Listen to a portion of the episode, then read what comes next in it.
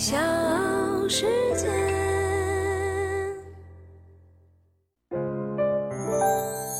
大咖故事，故事舅舅，越说越有。他是第一位，也是唯一一位三次受邀登上巴黎高级定制时装周的中国设计师。他的作品频频出现在各大电影节的红毯上，从范冰冰惊艳的龙袍礼服，到张静初的孔雀礼服，他就是劳伦斯许许建树，一个痴迷于中华五千年历史文化、执着于中国五十六个民族非遗文化的著名服装设计师。我是唐莹，欢迎各位收听和订阅《大咖故事》。那今天呢，我们就来说一说著名的服装设计师劳伦斯许。在我很小的时候，就有两个字叫巴黎，那是我小时候的一个梦想。作为一个中国的设计师，其实就像我小时候去孔府朝圣一样，会有无比的一种兴奋。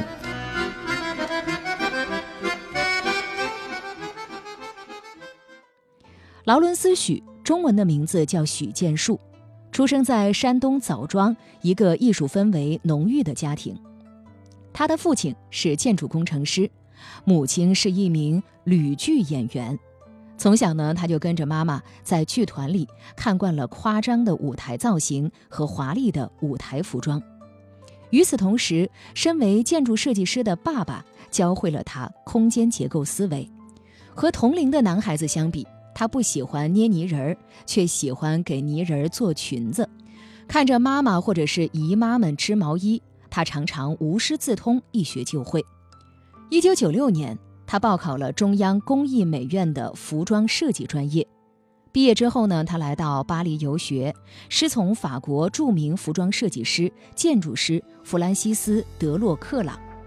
老师呢，就给许建树起了一个法国名字 Laurent，许建树就此就成为了劳伦斯许。劳伦斯许是一个不按常理出牌的人，他最大的特点呢就是中西合璧，完全西化的立体剪裁，设计元素却极其古典东方。中国传统文化的底蕴，加上西方文化的精神和气质，造就了这样一个绚丽神话的缔造者。秉持中西合璧美学理念的劳伦斯许，回国之后开始了他的中国风创作之旅。父亲呢给他砸了一百万开了一家服装店，但是结果是血本无归。用他自己的话说，那个时候我所能做的就是活着，只要能挣钱，什么活都做。有一天呢和朋友吃饭，一个朋友说：“劳伦斯，我看过你的设计，你就是未来中国的范思哲。”在场所有人都哄堂大笑，劳伦斯许当时恨不得有一个地缝钻进去。但是那个朋友却始终看好他。有一天，他找到劳伦斯许，让他给影片《诺玛》的十七岁女主角李敏设计一件参加蒙特利尔电影节的礼服。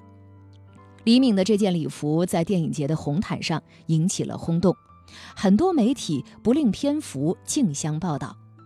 这部片子的导演张家瑞就对劳伦斯许说：“下个电影我找你设计。”张家瑞所说的下一部电影，就是由张静初主演的黎族题材影片《花妖新娘》。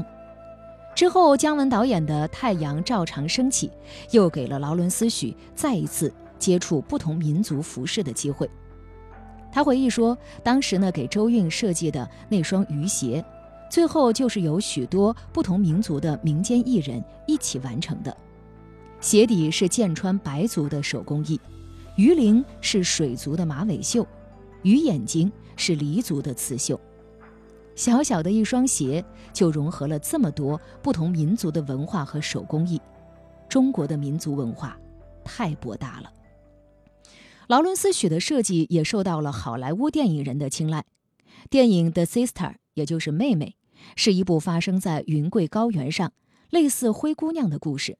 在这部影片当中，劳伦斯许脑洞大开，将黎族、苗族、藏族、纳西族等不同民族的服饰技艺都提炼了出来，最后融进了他的服装设计中，给电影设计服装，让劳伦斯·许和他的团队摆脱了生存的压力。这时候的他又开始对高级定制蠢蠢欲动。高级定制是什么呢？对劳伦斯·许来说，是中华璀璨文化的展现，是五千年制衣传统的沿袭，是皇家宫廷制衣的极致现代演绎。也是中国各民族服饰技艺传承和发展的完美绽放。尽管它的设计不被大多数人理解，但是劳伦斯·许一直坚持着自己的中国风。花妖新娘的完美合作让演员张静初对劳伦斯·许非常的欣赏。二零零五年，凭借电影《孔雀》在威尼斯国际电影节上走红毯的张静初。身着劳伦斯许为他量身打造的孔雀礼服，在一群西方的大牌明星中脱颖而出。劳伦斯许说，他是在很偶然的机会下发现了一块清朝的花轿布，突然产生了灵感。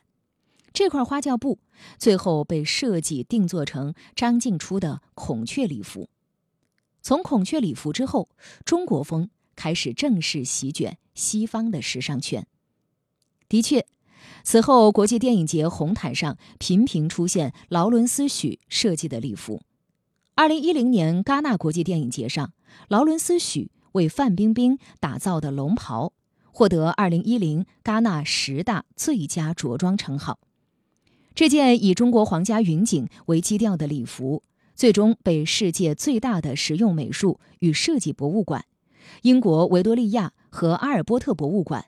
作为时尚艺术品永久珍藏，这件让劳伦斯许声名鹊起的龙袍，从接到方案到走上红毯，只有短短二十天的时间。三十个绣工总共绣了十五天，连续将近二十天加班加点，最后礼服在走红毯前五个小时交到了范冰冰的手里。一分耕耘一分收获，再后来。刘晓庆、闫妮、黄璐、吴佩慈，越来越多的中国女星穿着劳伦斯许设计的中国风礼服走出了国门，而劳伦斯许也一直在履行着自己的诺言，向全世界宣传着中国文化。美国第一千金伊万卡和她的女儿也成为了劳伦斯许的宣传者之一。二零一七年，特朗普外孙女儿阿拉贝拉。身着粉色中式旗袍，用中文演唱歌曲、背《三字经》和古诗的视频，温暖了整个世界。而这件旗袍的设计者，也正是劳伦斯许。大咖故事，故事舅舅，越说越有。这里是大咖故事，我是唐莹，欢迎各位每期的收听和订阅，同时呢，也欢迎你在所有的渠道帮我转发。那今天我们的大咖故事说到的是著名的服装设计师劳伦斯许。每个人的成功都不是偶然的，即使呢是劳伦斯许这样的设计天才，也是需要不断的努力和坚持。在众目睽睽之下，万众瞩目的。高级平台，真正的发布一场秀的话，是需要一种勇气的。你可能只设计了三十套衣服，这三十套衣服承载的东西，其实是你所有的一切。你对服装的理解，你对时尚的理解，你对高定的理解，甚至说你对流行的理解。在高定的舞台上，目前没有华人设计师。我之所以想冲进一个高定，无非就是让世界人们看看我们上下五千年历史的辉煌。中国其实是有设计的，也把我们灿烂的文化的东西浓缩成现在的时尚。一件劳伦斯许高定礼服，平均呢需要耗时一千多个小时来进行刺绣，其他手工制作的时间要超过两百个小时，需要大约五十个人共同协作手工完成，最终成品和设计的误差不能超过五毫米。我很多的时候是在。呃，生活中工作，在工作中生活，二十四小时好像永远就交织在一起。我可以在开车的时候创作，走路的时候创作，吃饭饭的时候创作，反正无时无刻不在想着设计，就是着了魔、疯了一样。二零零九年，劳伦斯·许在北京五环外成立了自己的设计工作室，一件件高定华美的礼服在这里诞生。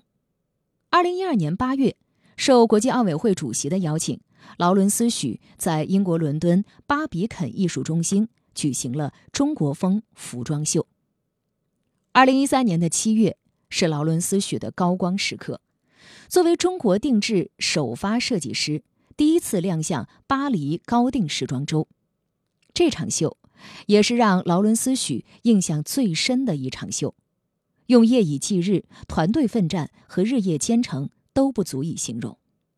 那时候他已经有很多作品了，但是去巴黎高定是要门槛的，是要看你对世界服装所做的贡献。他准备了各种各样的东西材料，也包括那件范冰冰穿的龙袍。然后进行申请，要进行三次考核，对功法的考核，对技艺的考核，之后才能拿到一张入场券。在这场秀上，劳伦斯许还做了一件非常了不起的事情，他将庞大的云锦织机从中国南京运到了法国巴黎，放到了舞台上作为背景。用他自己的话说，那一年的大秀可以让我记一辈子。更多的是因为那时候我做了一些贡献，就是我带去了中国最古老的一千六百年历史的云锦。这个举动不仅让古老的中国技艺绽放在世界舞台，还让整个巴黎看到了属于中国自己的时尚。而时装周的作品《金云锦》被国际媒体评为年度全球最奢侈十五件服装之一。二零一五年的春夏。巴黎高定时装周，劳伦斯许再一次携手南京云锦，推出了敦煌时装秀。这也是吉祥云锦作为顶级面料供应商，再一次进入巴黎高定时装周，又一次让世界惊艳。紧接着，二零一七年，劳伦斯许的山里江南高定作品，让世界看到了中国河山和中国文化。每一次。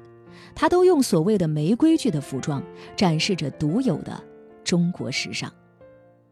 劳伦斯许是一个不喜欢按常理出牌的人，他称自己的设计是新时代的混血，让中国非遗火起来，达到国际通行标准，更广泛的传播开来。如同一位文化使者，劳伦斯许将越来越多的中国非遗搬到了世界舞台。他动情地说。我所能做的，可能仅仅是使用手中的一针一线，来描绘我们的一带一路与伟大的民族复兴。但我愿意一直坚守下去，这也是我毕生的追求。我会把他们一个一个带出国门，带到国际。我的人生第一次服装秀，是我那是初中的时候，我家里的时候有一个有一本书，叫《青岛裁剪》，我竟然。拿着那个书，用平面裁剪的方式，而且我从来没有学过任何一件服装，给我的姐姐做了一件旗袍。